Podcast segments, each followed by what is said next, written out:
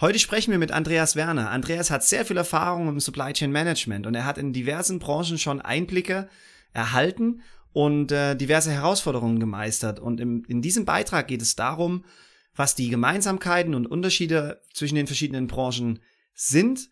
Und wir sprechen auch am Ende noch ein bisschen über Sales and Operations Planning und so seine, seine Erfahrungen und Fokuspunkte in diesem Bereich.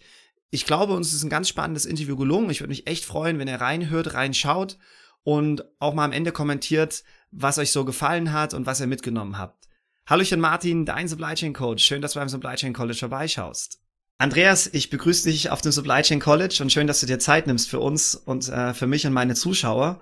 Und bevor du dich vorstellst und mal ein bisschen was über, über dich, deine Motivation, deinen Lebenslauf ähm, erzählst, möchte ich eigentlich noch mal ein paar Anekdoten erzählen, wie wir uns eigentlich kennengelernt haben, weil du bist für mich, und das hörst du jetzt auch zum ersten Mal, dann ist es, ist es nicht so gestellt, ähm, für mich bist du eine ganz wichtige Person, weil 2001 circa, 2000 oder 2001, am Ende meiner Ausbildung hast du mir schon ein Jobangebot gegeben für jemand so Unerfahrenes, was für mich Gold wert war zum Erfahrungssammeln.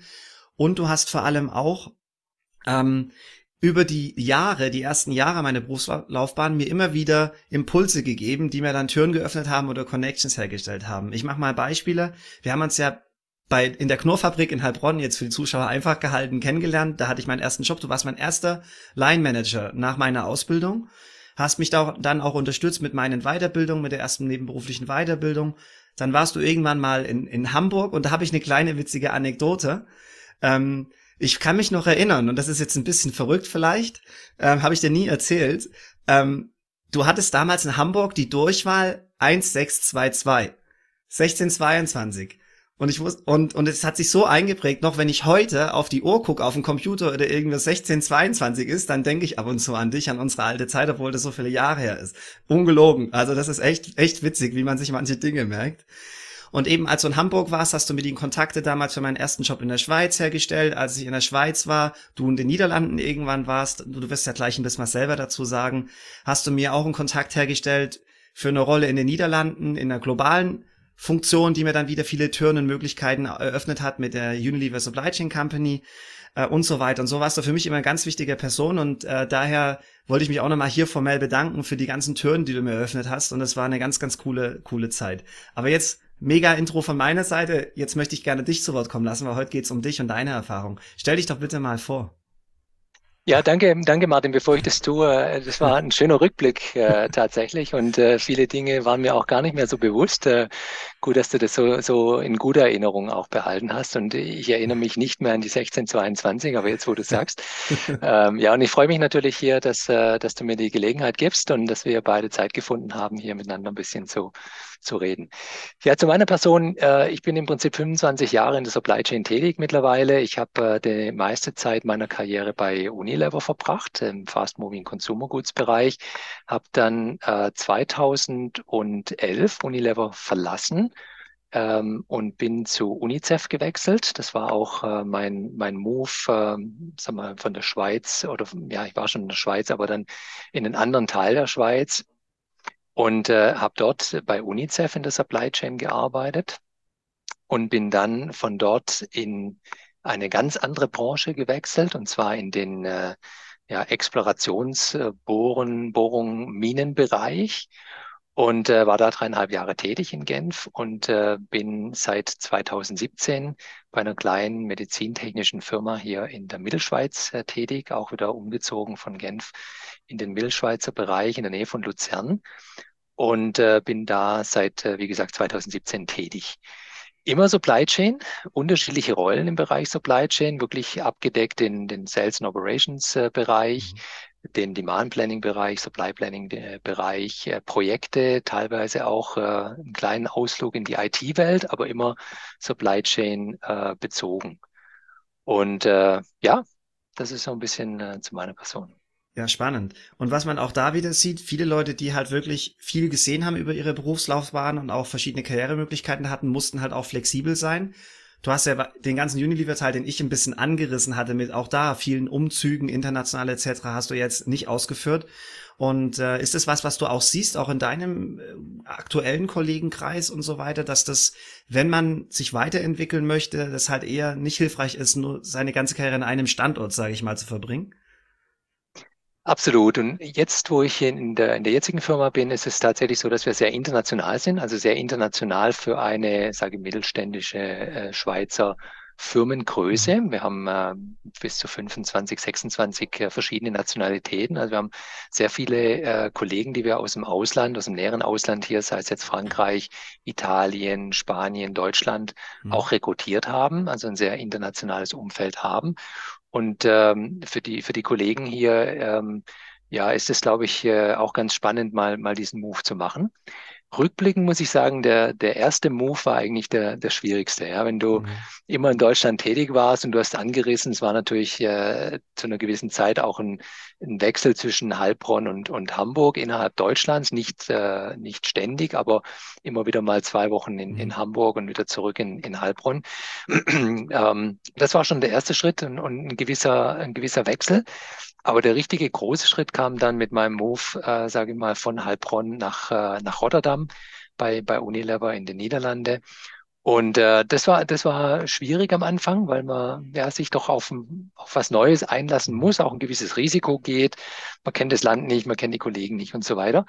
Ähm, rückblickend betrachten kann ich es nur jedem empfehlen, weil das unglaublich erweiternd ist für den Horizont. Äh, man lernt neue Kulturen, neue Mentalitäten, neue Menschen kennen.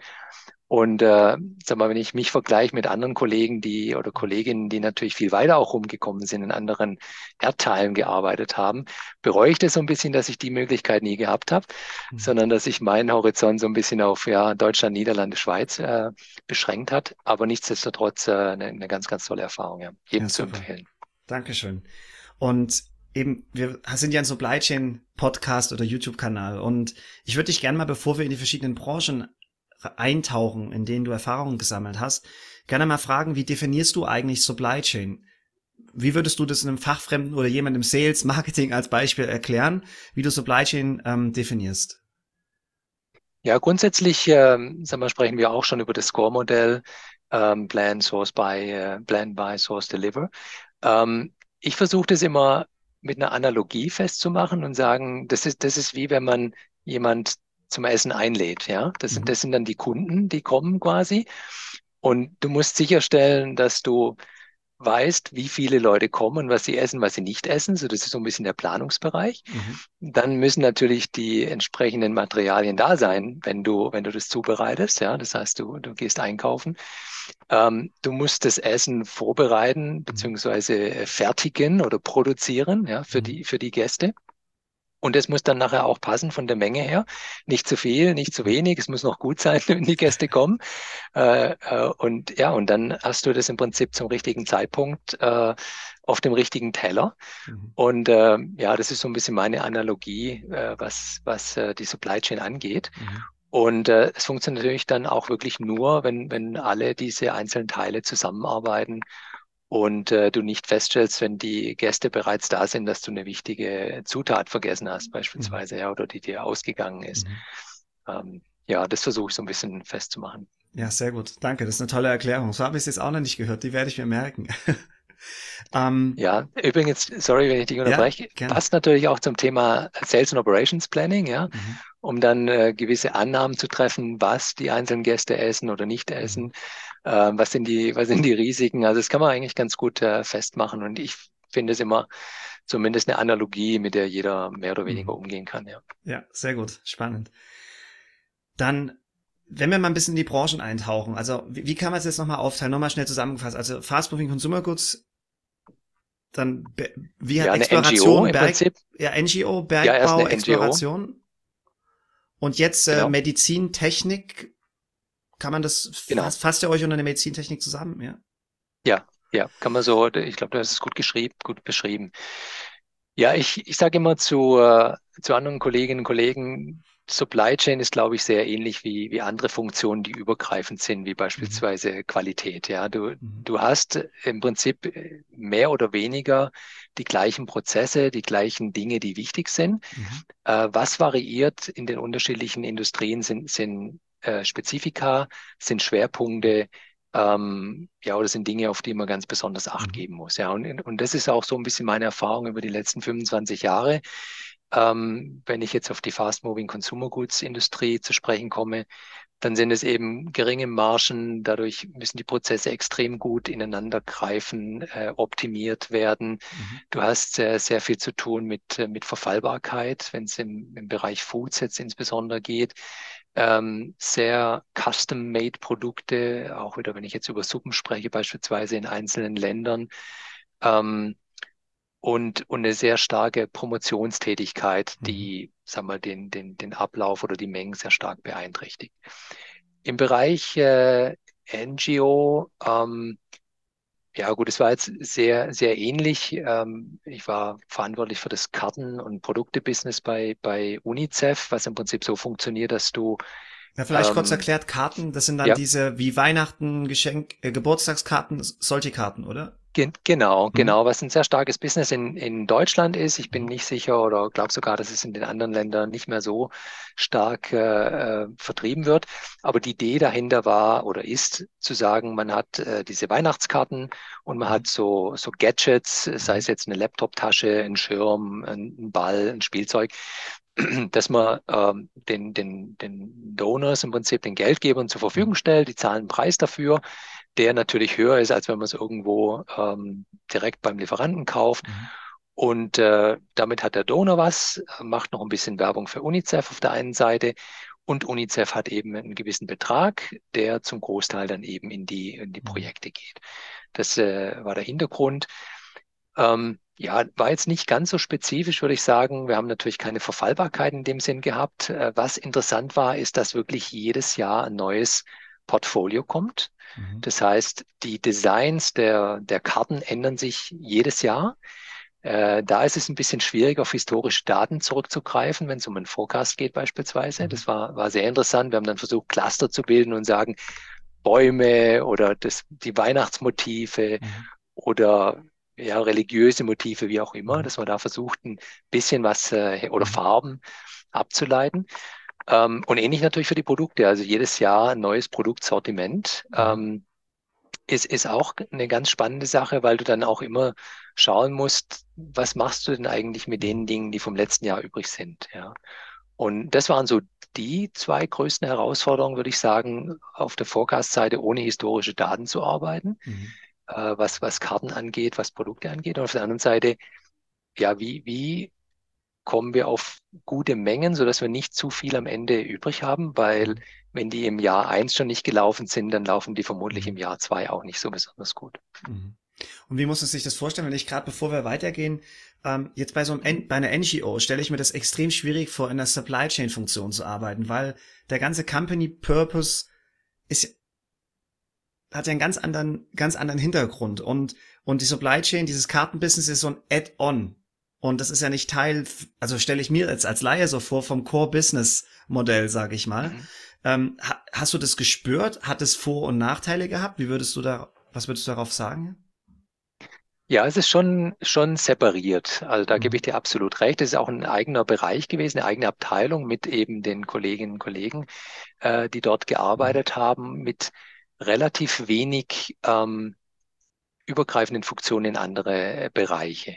Äh, es war ein Teil des, des, ähm, des der, ja, um, um den, den Geld, also Geld zu bekommen, Mittel zu bekommen, ja. Mhm. Aber im Gesamtkontext doch auch ein relativ kleiner Teil, weil es es natürlich nicht einfacher gemacht hat. Ja. Ähm, weil es ist immer noch einfacher, sage ich mal, jetzt einen Brief äh, an, an Donors zu schicken und, mhm. und Geld darüber reinzubekommen, weil einfach die Kosten sehr viel geringer sind. Insofern war das, äh, glaube ich, immer im Fokus gestanden, dieses, äh, mhm. dieses Geschäft. Und äh, letzten Endes, es war auch ein Grund für mich dann, ähm, zu wechseln, mhm. wurde eben entschieden, dass das aus dem aus, aus der Zentrale aus, aus Genf äh, rausgenommen wurde, mhm. in die Länder gegeben wurde und ich weiß eben, dass nur noch sehr sehr wenige Länder dann auch äh, mhm. darin weiterhin äh, interessiert waren. Deutschland war eines der Länder, ähm, Italien war ein anderes, aber das hat sich dann glaube ich auch mhm. sehr schnell verlaufen und ich weiß in Deutschland äh, ist es auch auslaufend, soweit ich das äh, verfolgen konnte. Ja. Aber, aber heißt es dann, dann war da, was war dann das Ulti, also wie bei einem normalen profitgetriebenen Unternehmen ist ja, sage ich mal, der EBIT, das Betriebsergebnis am Ende der, der allergrößte Maßstab, den man in der Regel ansetzt. Und da war es dann, wie viel extra ähm, Geld man, äh, wie kann ich das sagen, wie viel, ja, wie viel Geld man über dieses Kartenbusiness erwirtschaftet hat, um dann wieder den guten Zwecken ähm, oder den gemeinnützlichen genau. Zwecken zu, zuzuführen. Ja, genau. Es ist im Prinzip das, was, was unterm Strich äh, übrig geblieben ist mhm. und, und was in die Projekte ging äh, beziehungsweise als, als Mittel zur Verfügung stand, ja, genau. Und deshalb war es auch eben so wichtig, mhm. Entschuldigung, dafür war es auch eben so wichtig, nicht unbedingt äh, am Ende so viel Karten vernichten zu müssen, weil ja. die hat man ja schon bezahlt, ja. Mhm. Richtig, okay. Sehr gut. Und dann, wenn wir, wenn wir weitergehen, so nach der NGO? Ja, ich habe dann gewechselt, wie gesagt, zu einem äh, mhm. Explorations-Drilling äh, äh, mhm. und, und Service-Provider. Provider im Bereich äh, Bohrungen, also mhm. Mineralabbau im Prinzip. Mhm. So die, die Aufgabe der, der Firma war, neue Felder zu erschließen für Minengesellschaften, mhm. äh, Rio Tinto, wie sie alle heißen beispielsweise. Ähm, und äh, ja, und dann Explorationsbohrungen zu machen. Das heißt, man, man hat äh, im Prinzip äh, Bohrkerne, die mhm.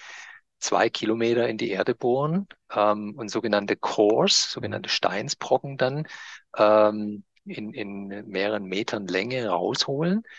Und äh, die werden dann aufgestapelt und es kann genau nachverfolgt werden, äh, in welcher Tiefe, also bei Meter 347, hat man dann vielleicht äh, mal Kristalle gefunden, die auf eine gewisse Goldader oder Kupferader oder Silberader hin, hindeuten.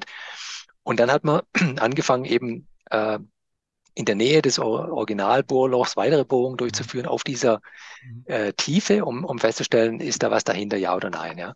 Eine ganz, ganz spannende Sachen, äh, Sache, äh, die, sag mal, oft wirklich ganz weit ab von der Zivilisation stattfindet. In, äh, in Ländern, wo eben das Minengeschäft äh, äh sehr gängig ist, sei es mhm. Peru, sei es Chile, äh, Australien, äh, im Kongo, in Afrika und so weiter. Also in sehr exotischen Play, mhm. äh, Plätzen teilweise auch. Und ähm, ja, und sehr viel Arbeit auch mit äh, Geologen stattfindet. Okay, spannend. Und was, und, und, und was war da so die Aufgabe des Supply Chain und auch vor allem deine Rolle? War die dann eher das Ganze, ich sage jetzt einfach, das Equipment dann für die Bohrungen an den Explorationsstandorten bereitzustellen oder die wie nennt man diese, diese Probebohrungen dann wiederum in die Labore etc. zurückzuführen oder bin ich komplett jetzt auf dem Holzweg mit dieser, mit dieser Frage? Kannst du das ein bisschen ausführen? Nein, weil nein, ich finde das ganz spannend. Ja. Ja, nee, sehr gerne und äh, bist nicht weit weg davon. Also die, die, es gab im Prinzip zwei Standbeine der Firma. Das eine war die Explorationsbohrung, die ich gerade mhm. beschrieben habe. Und das andere war ähm, ja im Prinzip auch ein Verkauf von, von diesen Produkten, ja, seien es jetzt Bohrkerne, mhm. seien es äh, diese Rods, diese langen Rohre, diese, mhm. die dann quasi äh, reingelassen werden in, in den Boden. Ähm, in, in diesen beiden Standbeinen ging es darum, im Prinzip, oder meine Aufgabe war dabei, die entsprechenden äh, Lagerbestände sicherzustellen. Mhm. Was natürlich bei dem Verkauf an andere Kunden, an andere Explorationsbohrungsgesellschaften, also unsere Mitbewerber im gewissen mhm. Bereich, äh, einfacher war, als jetzt äh, sicherzustellen, was, was mhm. brauchen wir denn an Lagerbeständen in den einzelnen ähm, ja, Plätzen, wo wir mhm. gebohrt haben. Ja. Mhm. Und äh, wie gesagt, die Infrastruktur ist sehr limitiert, äh, mhm. wenn du irgendwo in der, in der Wüste oder an einem ganz remoten Ort äh, bohrst. Und es ist natürlich ein Riesenprojekt, da sicherzustellen, dass alle Materialien, die du vor Ort benötigst, dann auch dorthin kommen. Ja. Und, äh, und, und die auch eben dann auch produziert äh, werden müssen.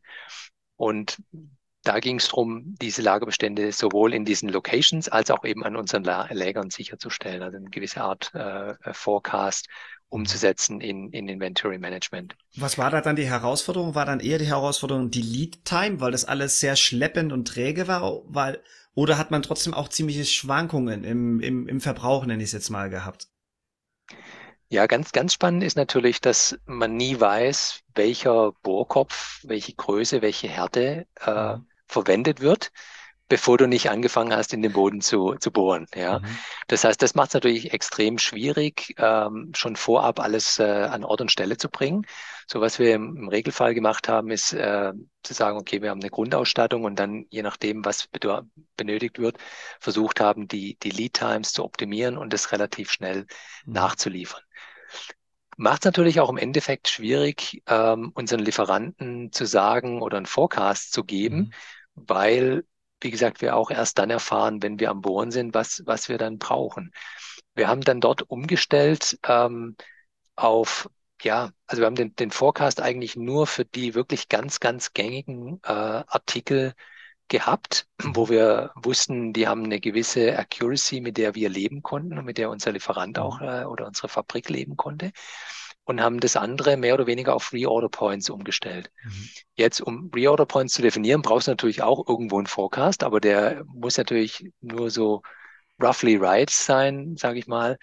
Ähm, und, und der ermöglicht dir dann einen, einen Reorder Point zu setzen. Wir haben dann auch sehr viel mit äh, vergangenen äh, Orders gearbeitet, um diesen Reorder Point zu setzen. Und, und die Challenge hier ganz klar, äh, dieser Intermittent Demand, was natürlich mhm. ein, ein Ergebnis davon ist, wie, wie äh, letzten Endes gearbeitet wird und, und mhm. welcher, welcher Artikel benutzt wird, ja. Ja, sehr gut. Und wie, wie muss ich mir das von der Artikelvielfalt, also ist das, also waren das tausende Stockkeeping-Units, die ihr letztendlich betreut habt, oder ist es doch sehr, sehr, also gab es da sogar eine Modularität, dass man im Endeffekt auch Sachen wie, wie auf so einer Assembly-Linie am Ende noch dann, wenn man weiß, ich brauche genau dies und das, und dann kann ich Dinge kombinieren und zu einem Artikel zusammenführen. Oder kannst du da was zu sagen? Das, weil ich finde das spannend, weil da habe ich überhaupt keinen Einblick gehabt bisher in so eine Branche. Ähm, wie war das ja. da auf, äh, auf der Portfolio-Seite? Also, ja, wir hatten ein Portfolio von, äh, glaube ich, 1500 Artikel global. Mhm. Ähm, und ähm, ja, du hast natürlich, wenn du bohrst, dann brauchst du immer einen Bohrkopf und du brauchst so ein gewisses Rod. Ja, mhm. und das gibt es in unterschiedlichen Durchmessern, mhm. unterschiedlichen Härtegraden und so weiter, was natürlich jeweils eine eigene SKU ist. Mhm. Ähm, dann kommen die ganzen anderen Dinge dazu, äh, die vor Ort sein müssen, äh, in den Remote Locations, äh, angefangen von, von äh, Personal Protection Equipment beispielsweise, mhm. solche Dinge. Ähm, wo es, wo es eben auch wichtig war, die, die Bestände zu planen. Ja. ja. Also es war, äh, sage ich mal, kein kleines Portfolio. Und ja, nochmal, die Schwierigkeit war eben zu sagen, wie viel braucht man von welcher Artikelnummer mhm. genau, ja, so dass du eigentlich immer einen höheren, einen höheren Bestand äh, haben musst, als du tatsächlich dann, dann konsumierst. Und ähm, ja, du musst natürlich dann auch irgendwann alles zurückführen von den mhm. einzelnen äh, Locations, wenn das Projekt abgeschlossen ist was auch ein, ein relativ hoher äh, Kostenpunkt ist im Endeffekt. Ja, also das ist dann aber auch sehr stark, ich nenne es mal projektbezogen. Das ist pro mhm. projektbezogenes Geschäft gewesen, ne? Konsumgüter oder jetzt bei dem Kartenbusiness von vorhin, das ist sehr schnell drehend, ähm, mit viel Produktwechseln, Promotionen hast du auch schon genannt. Und das wird, mhm. das ist eine projektbezogenere ähm, Arbeit. Was ich mich da jetzt frage, wir kommen nachher noch auf eine allgemeine Frage da wieder zurück, aber jetzt gerade für diesen, für diesen Fall, wie digital wart ihr da unterwegs? Habt ihr da, habt ihr da highly sophisticated Prozesse, Tools gehabt oder habt ihr da eher, ich sage jetzt übertrieben, in Excel-Spreadsheets alles zusammengefahren? Ja, wir haben in der Tat mit Excel Spreadsheet äh, gearbeitet und äh, das war eines äh, meiner Projekte im Bereich der Supply Chain ein Planungstool einzuführen mhm. damals. Und das Planungstool hat, hat uns extrem geholfen, ein bisschen Struktur in die einzelnen Materialien und wie wir arbeiten und wie wir forecasten zu bringen. Ja, das war, das war wirklich ein Game Changer, würde ich mhm. sagen. Ähm, wir hatten immer noch relativ viele Artikel, die sehr intermittent waren, mhm. wie gesagt, wo es relativ schwierig war. Ähm, aber da haben wir dann eben mit dem Reorder Point gearbeitet. Aber das mhm. hat uns zum ersten Mal ermöglicht, eigentlich das strukturiert anzugehen und die und die das, das Portfolio eigentlich zu strukturieren, ja, in diese mhm. XYZ-Übersicht, äh, ABC mhm. und, und damit äh, besser zu arbeiten. Es gab dann leider relativ wenig Artikel nur, die, die wir haben durchlaufen lassen, wo wir gesagt haben, macht nichts, einfach bestellen, kosten wenig ähm, und, und sind so eine Commodity im Prinzip äh, und haben dann doch noch relativ viel Zeit verwendet auf die, auf die anderen Artikel. Mhm. Aber es hat uns äh, äh diese, diese Struktur einfach mal gegeben. Mhm. Ja, sehr gut. Und ich glaube jetzt auch wieder, als wieder in meinen eigenen Worten, korrigiere mich, wenn ich falsch zusammenfasse, die, so diese drei Business oder Industrien, die du gerade vorgestellt hast, sind ja dann gerade von der Seite der Absatzplanung, von Demand Planning eher vergangenheitsbasiert ähm, mhm. gewesen. Wenn wir jetzt zu deinem aktuellen Unternehmen kommen, in dem du beschäftigt bist, wenn du da vielleicht noch mal ein bisschen was jetzt eben zu erklären kannst, weil ich glaube, da hast du ja eben ganz wenig, und das wirst du gleich, nehme ich an, ausführen, wenig Vergangenheitswerte und musst eher mit mit mit mit äh, externen Daten oder irgendwelchen Wachstumsannahmen äh, rechnen. Da bin ich mal gespannt, ähm, weil das das stelle ich mir komplett anders vor und auch den den Weg, den du gehen musstest als professioneller Supply Chain Manager, sage ich mal, und und, und Planungsverantwortlicher, ähm, was es mit dir gemacht hat. Hattest du deine Vergangenheits äh, gut anwenden können oder hast du teilweise bei Null wieder anfangen müssen? Ja, das war wirklich ein, ein ganz erfrischender Wechsel, muss ich sagen, weil äh, ich meine, du kennst es auch noch aus unserer Unilever-Zeit, glaube ich, äh, die hauptsächlich äh, zumindest in den Anfangjahren bis bis Polman kam, noch relativ stark getrieben war von Restrukturierungen und Fabrikschließungen. Ich glaube, du warst selber involviert ähm, bei, bei einem Projekt einer, einer Fabrikschließung. Ähm, das hat sich bei mir natürlich dann auch durchgezogen mit, mit äh, UNICEF. Wie gesagt, äh, es war dann letzten Endes auch eine Restrukturierung dieses ganzen Geschäfts mit Abbau der Arbeitsplätze in Genf und, äh, und äh, ja, Entlassungen teilweise auch. Ähm, sehr, sehr ähnlich bei, bei der Explorationsbohrung-Firma äh, bei Board Longyear in, in Genf. Ähm, da vielleicht auch noch einen ganz kurzen Add-on zu der Geschichte.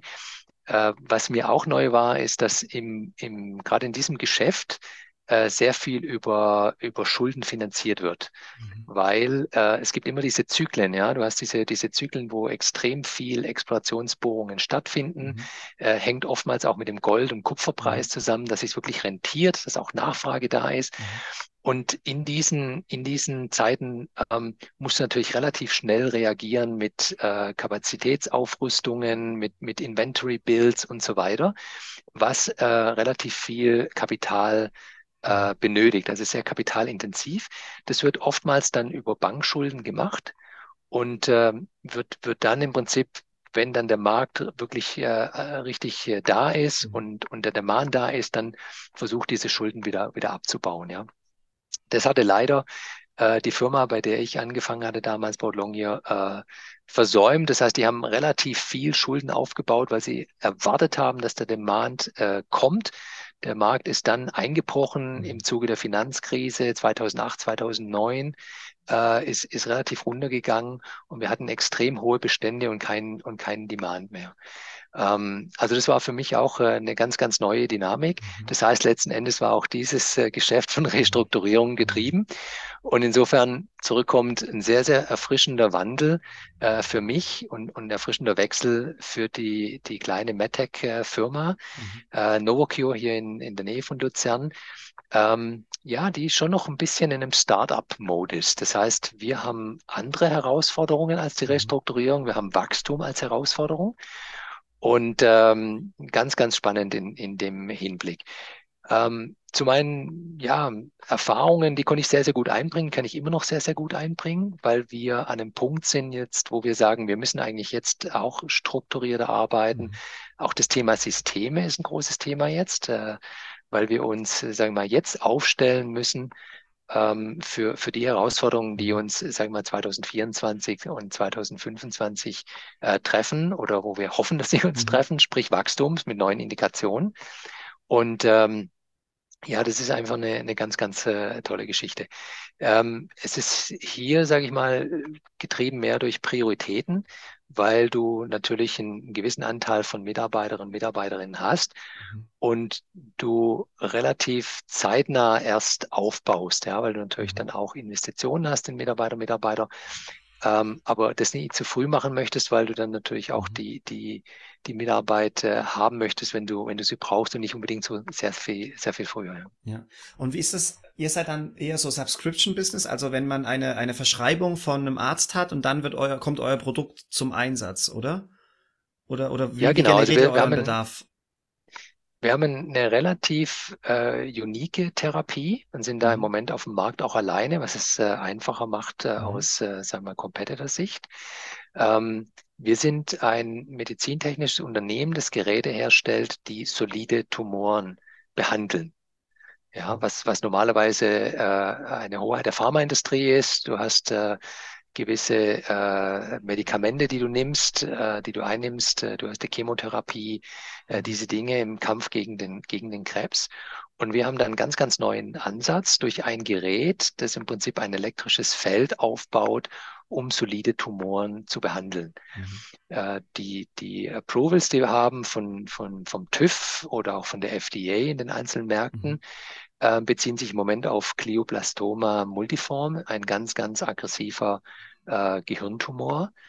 Und ähm, ja, den behandeln wir. Wir haben seit, der, seit Beginn über 25.000 Patienten bereits behandelt und haben klinische Studien in anderen Bereichen der soliden Tumoren, sei es jetzt äh, äh, ja, Non-Small Cell Lung Cancer, also Lungenkrebs, äh, laufen. Wir haben im Bereich äh, ähm, Pankreaskrebs, also ähm, Bauchspeicheldrüsenkrebs mhm. laufen und, und äh, weitere Studien, wo wir versuchen zu beweisen, dass dieses Konzept des Electric Fields, was, mhm. was äh, sagen wir mal, durch Studien bewiesen wurde im Bereich äh, Glioblastoma, auch übertragbar ist auf andere Bereiche. Spannend. Wie muss ich mir das dann vorstellen? Euer Produkt, ähm, eben, ich nehme dann an, dadurch habt ihr eine kleine Produktpipeline, heute zumindest. Ähm, mhm. Aber das Produkt selber ent entwickelt sich das nicht auch permanent weiter aufgrund der Forschung, Entwicklung, der, der Erfahrungen mit den Patienten, die er nach und nach äh, bekommt. Das stelle ich mir auch schwierig vor, weil dadurch ändert sich ja auch jetzt wieder aus Supply Chain Sicht die Komposition, die Zusammensetzung des Produktes, die Abmessungen und, und, und, und. Äh, oder es kommt, wird halt immer komplexer, weil es irgendwelche Add-ons oder andere Formate und so weiter gibt. Kannst du da ein bisschen was zu sagen? Ja, wir haben, wir haben den Vorteil, dass wir teilweise den direkten Kontakt mit, äh, mit Patienten haben und äh, daraus natürlich auch sehr, sehr viel Feedback generieren können. Wie, mhm. wie, wie kommt die Therapie an? Wie, äh, wie angenehm in Anführungszeichen ist das für den, für den Patienten?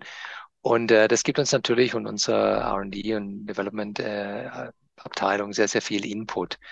Ähm, in der Tat, und, und ich denke, das ist auch, äh, auch eine der größten Herausforderungen, um auch wieder deine erste Frage mhm. zurückzukommen. In dieser Industrie ist natürlich der, der, der Regulatory Pathway. Ja, also du heißt, mhm. sobald du irgendwas änderst, ähm, muss es durch den, den Regulatorienprozess gehen, um wieder das Okay zu bekommen von den einzelnen mhm. ähm, Authorized Bodies, wie, wie das so schön neudeutsch heißt, äh, TOV, FDA, PMNA, mhm. ähm, die dann das Okay dafür geben. Ja, das heißt, du hast relativ lange ähm, Vorlaufzeit, bis eigentlich mhm. eine Änderung tatsächlich in dem Markt etabliert werden kann. Jetzt einer unserer Key-Werte äh, ist die Innovation. Das heißt, wir mhm. haben, äh, wir machen relativ viel auch im Hinblick eben auf Patient Convenience mit, mit unseren Geräten, mit, unseren, äh, mit unserer Therapie, äh, aber auch mit den Produkten, die, die zur Therapie gehören. Mhm. Und äh, ja, demnach ist es eigentlich ein, ein, ein konstanter Funnel, würde ich mal mhm. sagen, mit, mit, äh, mit Projekten, die am Laufen sind. Ähm, was es auf der einen Seite spannend macht, äh, auf der anderen Seite natürlich auch immer irgendwie ein bisschen schade, dass wir mhm. die Dinge nicht schneller umsetzen können und, äh, und diesen, diesen Regulatory Pathway eigentlich immer erwarten müssen. Ja. ja, der Regulatory Pathway, wie du nennst, das ist für mich immer noch was jetzt nach 18 Monaten bei meinem jetzigen Arbeitgeber eben auch in der Medizin, manchmal Technik, aber auch generell Medizinprodukte, ähm, Industrie, ähm, ist schwierig, wenn man aus der Konsumgüterindustrie kommt, weil da ging alles schnell. Ich kann mich noch erinnern, wenn wir teilweise bei Carlsberg neue Getränke entwickelt haben innerhalb von 26 Wochen von der, vom Ende zumindest mal der Rezeptorentwicklung, dann war es im Markt, je nachdem. Jetzt redet man über manchmal Jahre, um irgendetwas anzupassen oder ja. zu ändern. Und das ist schon, hat seine Vor- und Nachteile, aber es ist einfach anders und ich tue mich da sehr schwer, da geduldig zu sein manchmal. Auch wenn wir aus Supply Chain Sicht gewisse Veränderungen, Harmonisierungen ähm, äh, etc. erreichen wollen im Portfolio. Ähm, dann absolut, ja. dann ich, ich habe eine Frage zur Startup-Mentalität, wenn wir, wenn wir gerade bei deinem aktuellen ähm, Arbeitgeber sind. Versus, nehmen wir mal Unilever als, als deine erste große lange Station, ähm, etabliertes Großunternehmen.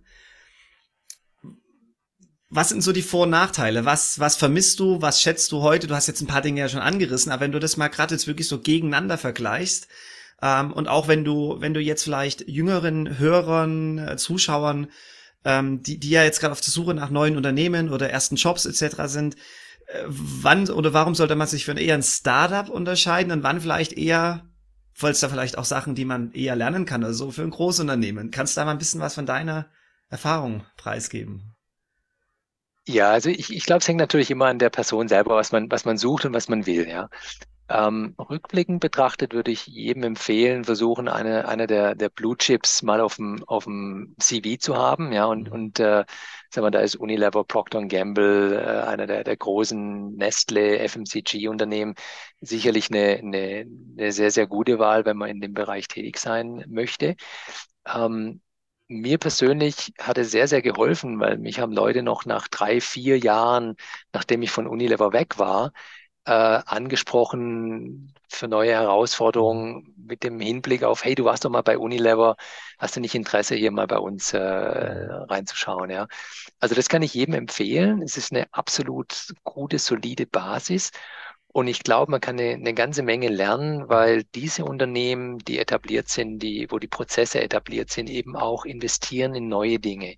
Sei es neue Technologien, neue Prozesse, äh, und, und ganz, ganz spannende Sachen wie Artificial Intelligence und mhm. Machine Learning für Forecasting und solche Dinge, weil da eben, sage ich mal, man hat, man hat die Ressourcen und, und kann sich damit beschäftigen. Man macht mhm. ein, ein großes Projekt draus und, und lernt dabei. Ja.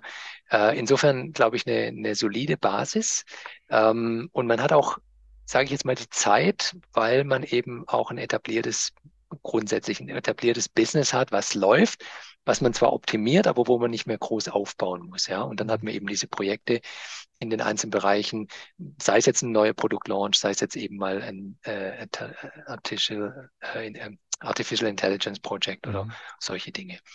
Mhm. Startup ist natürlich was ganz, ganz anderes. Da ähm, hat man in der Regel einen relativ großen Spielraum, wenn man anfängt, weil ein Startup hat eben nicht diese Ressourcen. Das heißt, man muss viele Dinge mitmachen. Ja, und äh, mhm. das ist eigentlich was, was ich aus eigener Erfahrung äh, teilen kann. Als ich angefangen habe in der jetzigen Position, ähm, ich hatte unheimlich viele Dinge mitgemacht am Anfang. Ja, einfach äh, ähm, sei es jetzt äh, ein Update von den, von den Standard Operator, Operating Procedure, was jetzt mhm. QA macht, sei es ähm, genau, Lieferantenbesuche, was jetzt hauptsächlich mit, äh, mit Manufacturing und Procurement abgedeckt ist, äh, oder seien es andere Dinge. Ähm, was mir persönlich sehr geholfen hat, weil ich dadurch ein relativ großes Tacit Knowledge habe, mhm. will ich mal sagen. Äh, sehr, sehr viel Legacy Knowledge, weil, mhm. sagen wir, durch unseren Wachstum in den, in, oder auch in Vorbereitung auf den Wachstum, haben wir relativ viele neue Leute in den letzten ein, zwei Jahren rekrutiert. Ja, so zum, zum Vergleich, als ich angefangen habe, waren wir weltweit zwischen 400, 500 Personen. Wir sind jetzt äh, mehr als äh, 1300 Personen äh, global und ein Großteil davon wirklich in den letzten ein, zwei Jahren. Ja. Und äh, ja, da ist eben sehr viel Neues auch für die Kolleginnen und Kollegen und, und Dinge, die irgendwann mal in der Vergangenheit passiert sind, äh, habe ich zum großen Teil mitbekommen und davon äh, profitiere ich heute noch. Mhm. Und äh, ich denke auch mit die, auch die Kolleginnen und Kollegen, wenn sie dann versuchen, ein bisschen zu erfahren, warum ist es eigentlich so oder warum mhm. ging das damals nicht so. Ne?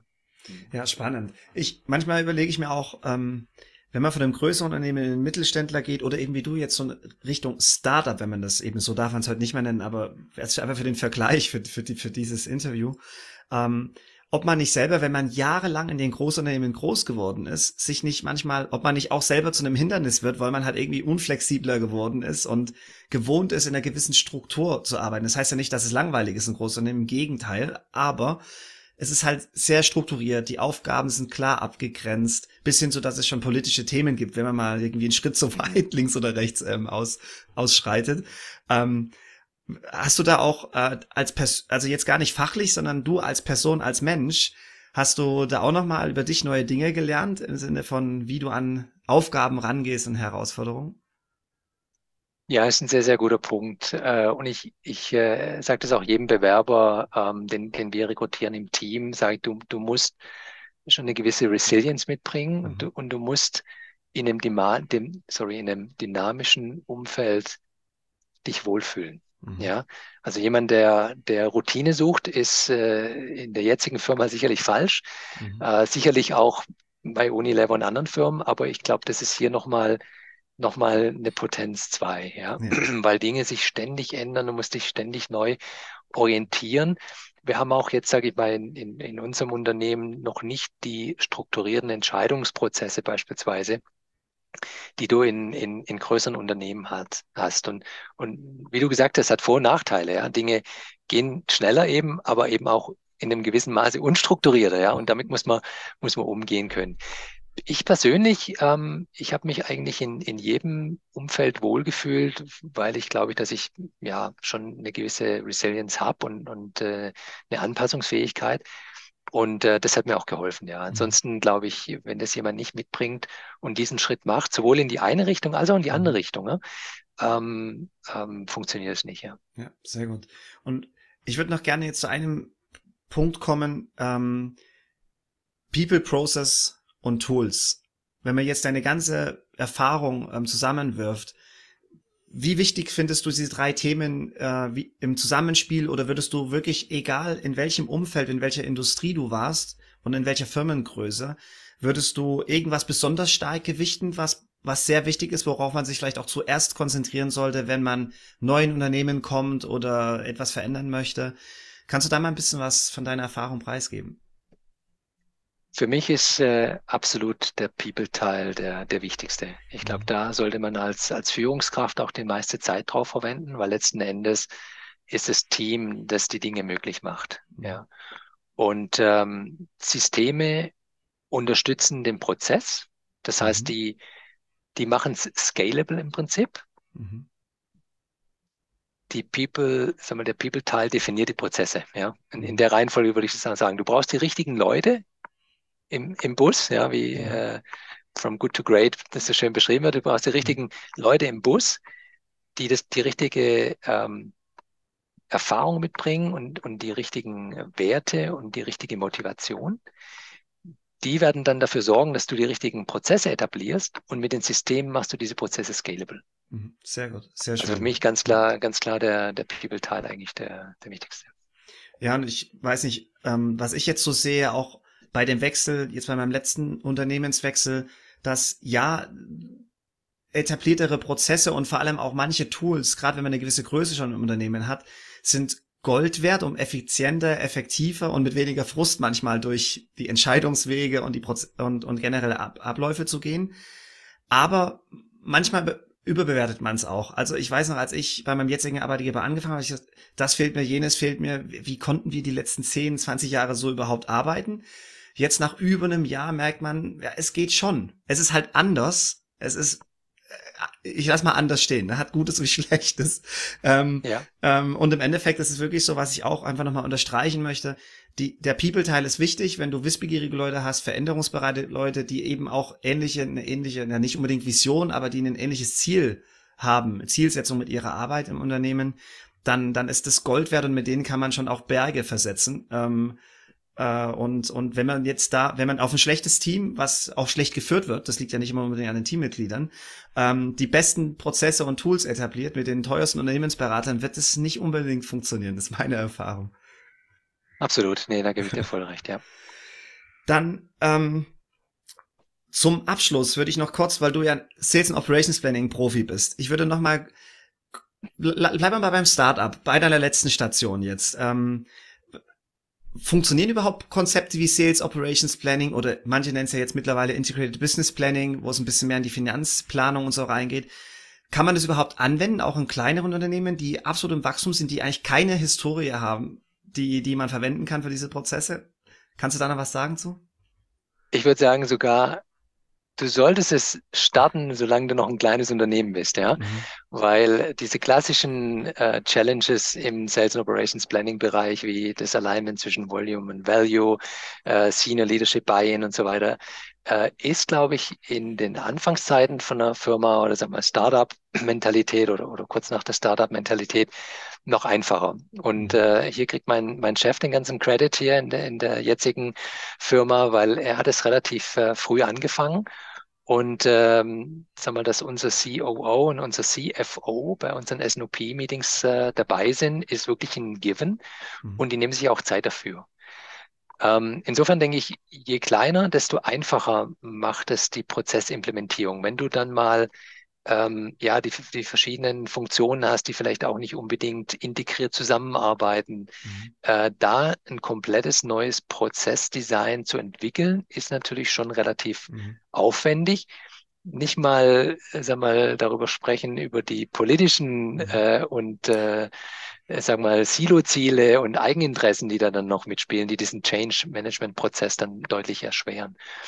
Ähm, ja, das ist so ein bisschen meine Erfahrung. Ähm, sicher, wir haben, wir haben den Prozess noch nicht da, wo wir ihn haben wollen, aber wir haben eine gute Basis, auf die sich jetzt, sag mal, aufbauen lässt, wo wir auch sehen, dass die, die Notwendigkeit ähm, viel deutlicher wird. Ja, also das mhm. ist einer dieser Prozesse, wie viele andere auch, wo wir sagen, der funktioniert jetzt, mhm. aber wir wissen, der ist nicht scalable und wir müssen jetzt daran arbeiten, den im Prinzip vorzubereiten, dass er dann äh, funktioniert, auch wenn wir, wenn wir größere Mengen, mehr Komplexität und so weiter haben. Ja. Ja, spannend.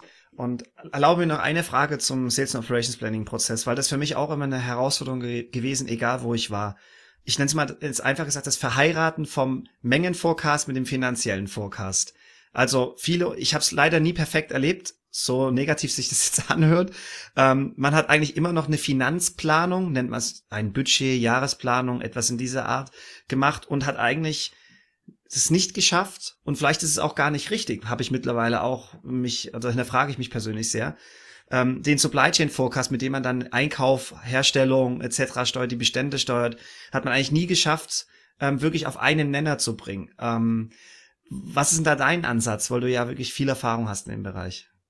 Sollte man versuchen, sogar auf einen Nenner zu bringen oder darf man verschiedene Forecasts laufen lassen, insofern man die Unterschiede versteht? Ich glaube, wichtig ist, dass man im Wesentlichen ähm, äh, äh, aligned Assumptions hat, sage ich jetzt mal. Mhm. Ja, ich meine, Finance macht den Finance Forecast äh, entsprechend äh, ein, ein paar großen Annahmen. Right? Und ich glaube, diese Annahmen sollten auf jeden Fall die gleichen sein, die man von Volume Forecast nimmt. Jetzt hast du natürlich eine ganz andere Granularität im Volume mhm. Forecast, äh, als, als wenn du einen Finance Forecast machst. Ähm, grundsätzlich ist meine persönliche Meinung dazu, dass man schon versuchen sollte, von einem Set of Numbers zu, zu arbeiten, ein, einer einheitlichen Datenbasis. Die Finanzwelt wird vielleicht das nicht eins zu eins dann an, sagen wir, an die, an die Street weitergeben oder, oder in ihrem Finanzforecast zu, zu äh, verarbeiten. Ähm, aber dass zumindest die großen Annahmen die gleichen sind und dass man dann zu einem Datenset kommt, was vielleicht ein bisschen anders kommuniziert wird an die, an die Außenwelt von Finance, was vielleicht ein bisschen anders kommuniziert wird an die Lieferanten, wie auch immer, aber dass man im Großen und Ganzen versucht, schon allein zu sein. Ich glaube, das macht das schon, ist schon sinnvoll für das Unternehmen, weil wenn du beginnst, ähm, sagen wir, ein gewisses Second Guessing mhm. zu machen, in dem Moment wirst du natürlich verantwortlich für die, für die Ergebnisse, die daraus resultieren. Ja, wenn du sagst, äh, ich hatte mal mit jemand gesprochen bei einer Firma, äh, eine Planerin, die hat gesagt, ich bekomme nie Feedback, deshalb mache ich meinen eigenen Forecast. Mhm. Und dann habe ich zu ihr gesagt, bist du damit auch äh, klar, dass du damit einen Impact auf auf P&L generierst, ja, weil das, was du, was du als Forecast generiert, hat irgendwo einen Impact auf P&L, sei es durch Obsolescence, sei es durch Out of Stocks, wie auch immer, wenn du, wenn du falsch legst und der Forecast ist immer falsch, ja. Mhm. Und ich glaube, das ist, das ist einfach wichtig zu, uh, zu erkennen. Und je mehr Alignment zwischen den einzelnen Bereichen besteht, desto mehr, sage ich mal, gibt es auch eine, eine, gemeinsame Ownership of, the, of, of des, des P&Ls im Endeffekt, ja. ja. Sehr gut, sehr schön zusammengefasst. Und auch da, da habe ich auch schon Horror, Horror gesehen im eigenen Berufsleben, jetzt nicht mal nur gehört. Ähm, da gab es auch jetzt schon Unternehmen, wo ich war oder oder zumindest ähm, Subsidies, wo die, die, die Supply Planner den Absatzplan, die hatten extra sogar ein Tool gebaut bekommt in, in SAP rein, ins ERP-System, wo sie den Absatzplan überschreiben können, falls er nicht passt. Und das ist ja, hallo, das ist sofort aufhören ja. damit, ja. Also nur um nochmal deinen Punkt auch ein bisschen lustig zu, also eigentlich war es nicht lustig, ich war erschrocken, als ich es gesehen hatte. Ähm, aber naja, viele Wege führen nach Rom, aber das ist wahrscheinlich nicht der richtige, können wir so stehen lassen. Ja, Andreas, wir sind jetzt ja. schon bei circa einer Dreiviertelstunde. Ich würde es jetzt eigentlich auch ähm, zusammenfassen. Vielen Dank für die, für die, für diese Insights in diese vier verschiedenen Branchen oder auch Unternehmensreifegrad äh, Geschichten, die du mit uns geteilt hast. Ähm, Gibt es noch irgendwas zum Schluss, was du unbedingt noch loswerden wolltest, ähm, was wir jetzt noch mit einfügen sollen? Oder passt es auch für dich? Ja, vielleicht meine, meine Abschlussmessage. Mhm. Der, der Planungsbereich, wie du weißt, ist, ist ein ganz, ganz spannender Bereich. Äh, ich glaube, dass viele, viele Berufseinsteiger insbesondere auch nicht unbedingt wissen, was einen da erwartet, aber es ist ein mhm. extrem verknüpfter Bereich im Unternehmen. Und ich kann das jetzt auch wieder aus meiner heutigen Position heraus bestätigen. Man hat Einblick auf extrem viele Dinge, die im Unternehmen passieren, in den einzelnen Bereichen die, die man an ganz, ganz selten anderen Funktionen eigentlich hat. Also insofern kann ich jeden dazu äh, nur motivieren, mal in den Planungsbereich mhm. äh, reinzuschauen, auch wenn es nur zwei, drei Jahre sind, weil man da unheimlich viel mitgeben kann und mitnehmen kann. Ja. Ja, perfekt. Danke für die Schlussworte. Und tausend Dank für deine Zeit. Hat sehr viel Spaß gemacht. Danke, Andreas. Ja, danke dir für die Möglichkeit und äh, in der Tat äh, vielen, vielen Dank, ja. Und wenn euch dieser Beitrag gefallen hat, dann abonniert den YouTube-Kanal, abonniert den Podcast, sodass ihr keine neue Folge verpasst. Kommentiert das Video, liked das Video oder den Podcast und hinterlasst einen Kommentar. Das würde den, den, dem Algorithmus sehr, sehr helfen, das Video ausfindig zu machen und den Beitrag ausfindig zu machen. Und ich freue mich, euch nächste Woche bei einem neuen Beitrag wieder zu begrüßen.